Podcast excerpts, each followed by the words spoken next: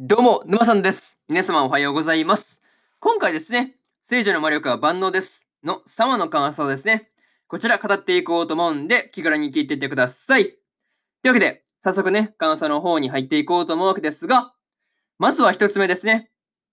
街でのデートと、街でのデートという話で、アルベルトにですね、誘われたセイが街へと繰り出していたわけですが、まあ、これ完全にデートですよね。うん。そう。いや、もう完全にデートじゃん、デートじゃんっていう話で、まあ見ていたわけですが、まあ個人的にですね、こう馬車から降りれる時のですね、まあエスコートの流れで、そのままね、あの、セイの手を離さないアルベルトですね。まあこれは見ていて、こう、微笑ましいなっていうふうに思うところでした。まあ、ここまで来るとね、もう完全にセイをね、攻略しようとしてる流れですよね、という話ですね。そう。そうそうそうそうそう。いやもう完全にこれはね、もう攻略しにかかってきてるなっていうのはこう見ていて思うところでした。特にね、こうぶつかりそうになったタイミングで、こう、せいをね、抱き寄せたりとか、もう絶対に狙ってやってるだろうっていうふうにね、まあ思うわけですよ。思うわけですよ。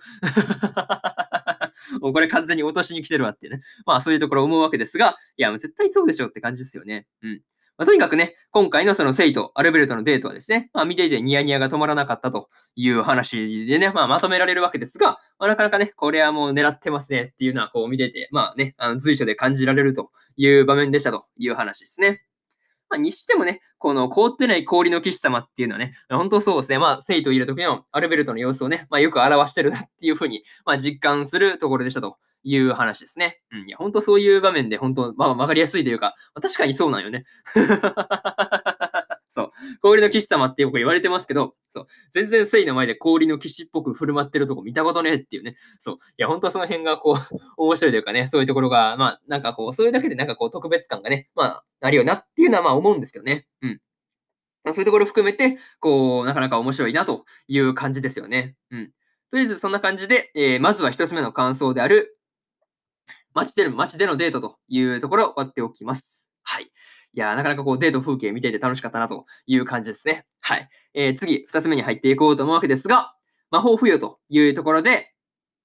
セイがですね、こう、宮廷魔導士団のメンバーがいる場所でですね、魔法付与をやっていたわけですが、まあ、副師団長のですね、エアハルトに遊ばれてる感じがどうもあったなっていうのはこう見ていて感じました。まあ、一緒にね、こう、だって付与を終えたらですね、こう、次、次ってね、うん、まあまあ、そういう具合にですね、あのー、まあ、次々と意思を渡されていってましたからね。うん、多分これもなんか、なんて言うんだろうね、こう、なんつったらいいんだ難しいですけど、まあ、完全にその、なんて言うんだろうね、こう、魔法付与の意思を量産させさせられてるっていう、うん、感じでですね、こう見ていて笑ってしまったっていう話だったんですよね。そう。なかなかその辺面白かったですよね。そう。いや、なんかこう、魔法の、魔法付与の意思量産の、なんか工場みたいになってましたからね。次、過ぎてね、ほんとその辺面白かったなという感じっすよね。そう。いや、ほんとその辺面白かったなっていう話と、ただね、こう数週間後にですね、このセイが作った、あの、成功効果のあるものですよね。まあ、これをまあ作らないといけない羽目になったわけですが、まあ、この時のですね、まあ、宮廷魔導士団が完全に、こう、デスマッチ状態ですよね。もうこ、こブラ、こんなブラックな状態で、僕もまあ、やったなって感じなんですけど、もう完全にこっちもブラック企業って感じですよね。そう。いや、もう目の目の下にクマ作っても死にそうな顔でやってますからね。いや、本当こう、社畜状態で笑ってしまったなというところはあるんですけど、まあね、うん、でも笑ってしまったと言ってもですね、まあ苦笑いというか、まあそういう感じなんですよね。うん。うわ、マジか、なんかやってるわ、マジかーって感じですよね。そう。なんかこう、はははははつって笑える、感じじゃねえなっていうのはありました。うん。まあでもね、こう、まあちょっとね、こう、ブラックなところはね、改善してあげてほしいと思うんですけど、まあね、あの、まあ自分で巻いた種ですからね、そう、誰かが漏らしたって言ってましたからね、まあその漏らした人はまあ自己責任なんですけど、まあね、他が連帯責任取らされてるっていうのがね、こう、ちょっとかわいそうな話というところですよね。うん。まあ、にしてもね、あとはそうだな、話変わるんですけど、まあね、あまり使い手がいないですね。鑑定魔法を使えてるエアハルトはですね、まあさすがこう、あれですよね。宮廷魔導士団の副師団長だなっていうふうに、まあ、思ったりしましたという話ですね。こちらも感想の方に盛り込ませてもらいます。はい。という感じで、二つ目の感想である、魔法付与というところ、終わっておきます。はい。で、三つ目ですね。互いの贈り物というところで、今回はですね、セイとアルベルトが互いにプレゼントを送り合っていたわけですが、どっちもですね、魔法付与されたアイテムをプレゼントしてるっていうのも、なかなか面白いところだなっていうふうに思ったりしました。まあ、確かにね、こう、自分のその瞳の色に入、人の身の色のですね、まあ、入ったものをですね、まあ、好きな相手に渡すっていう風習がね、まあ、あることもエリザベスがね、まあ、言っていたわけですが、まあ、なかなかね、こう、おしゃれな風習だなっていうふうに感じました。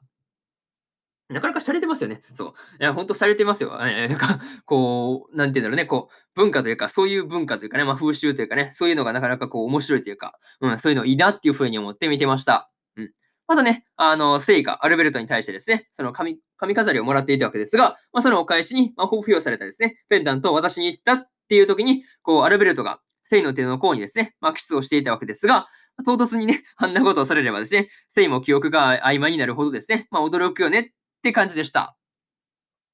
まあ、一体ね、あの手の甲への奇数ですね。まあ、これがどんな意味を持つのかっていうところがですね、こう重要になってきそうな感じという話ですね。まあ、だからその辺ですよね。まあ、この辺がちょうど次回あたりの話で、まあ、明かされてくれればいいかなっていうふうに思ってるっていう話ですね。うん。まあ、なかなか、なかなかですね、そういうところ含めて、まあいいですよねっていう感じで、まあね、本当プレゼント交換とかね、まあそういうのいいなっていうふうに思って見たわけですが、まあ魔法付与がね、なかなかこう起こっていていい感じだなっていうふうに思ったという話で、えー、3つ目の感想である、互いの贈り物というところ終わっておきます。とりあえずですね、えー、最後にというパートに入っていくんですが、最後にですね、うん。今回はですね、聖がアルベルトからもらった髪飾りでですね、まあ髪をまとめてましたが、こうまとめてるね、あの、髪をまとめてる姿も結構似合ってていいなっていうふうに思ったという話ですね。あと、あとですね、あとですね、そこをその見逃さずに突っ込むエリザベスですね。あそこもさすがな感じがしましたという話です。はい。いや、なかなかこう、やっぱ友人ポジションだからね、こう、ズバッと言えるところはあるのかなっていうふうに思ったという話なんですが、やっぱね、こういう友人っていいよねっていうふうに、まあ何かこう思ってるというかね、まあそういうところをこう、ズケズケというか、まあズバッと言えるところが、まあいい友達だよなっていうふうに思ったっていう話です。